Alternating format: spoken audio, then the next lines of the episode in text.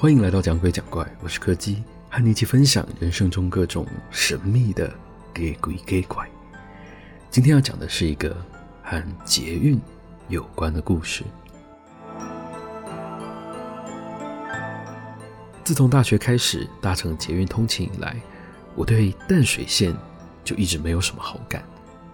毕竟通勤本身就不是什么非常快乐的事，再加上这条路线又长，又等不到位子可以坐，站到人累心更累的情况也是经常会发生的。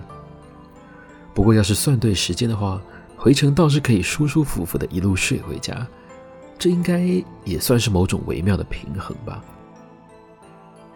那天我还记得是一个不愉快的礼拜三，为了赶上早上八点的课而特别起了个大早，一边划着手机，一边等待这一段无聊的通勤时光赶快过去。就在我滑完几篇脸书动态之后，我突然觉得好像有什么地方怪怪的。认真回想一下，刚刚上一个停靠的是民权西路站。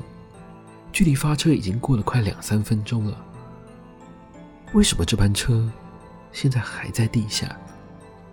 虽然感觉事情不太对，但是我也不敢太过张扬的表现出来，只有用眼角余光偷偷的看着其他乘客的反应，但是他们好像都没有察觉。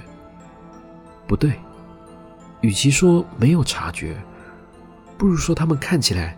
好像一直在重复一个同样的动作，不停的循环播放一样。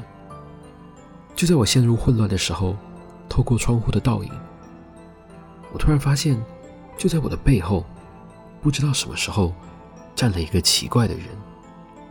他长得很高，高到我完全没有办法从倒影里面看见他的脸。只见他缓缓的弯下腰来，我赶紧低下头。假装自己正在看手机，不知道为什么，我就是觉得绝对不能看他的脸。抱歉，不是你。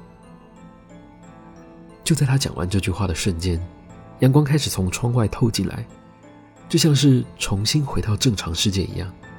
列车终于上到了地面上，缓缓在圆山站停靠。我看了看时间。不过也才过了两分钟而已，而在我身后的那个人，就这样莫名其妙的消失了。一直到现在，我只要经过那一站，就会感觉背脊一阵发凉。到底被他找到的人会发生什么事呢？今天的故事就到这里告一个段落了。如果喜欢我们的节目，别忘了收听每周四的更新。我是柯基，我们下次见。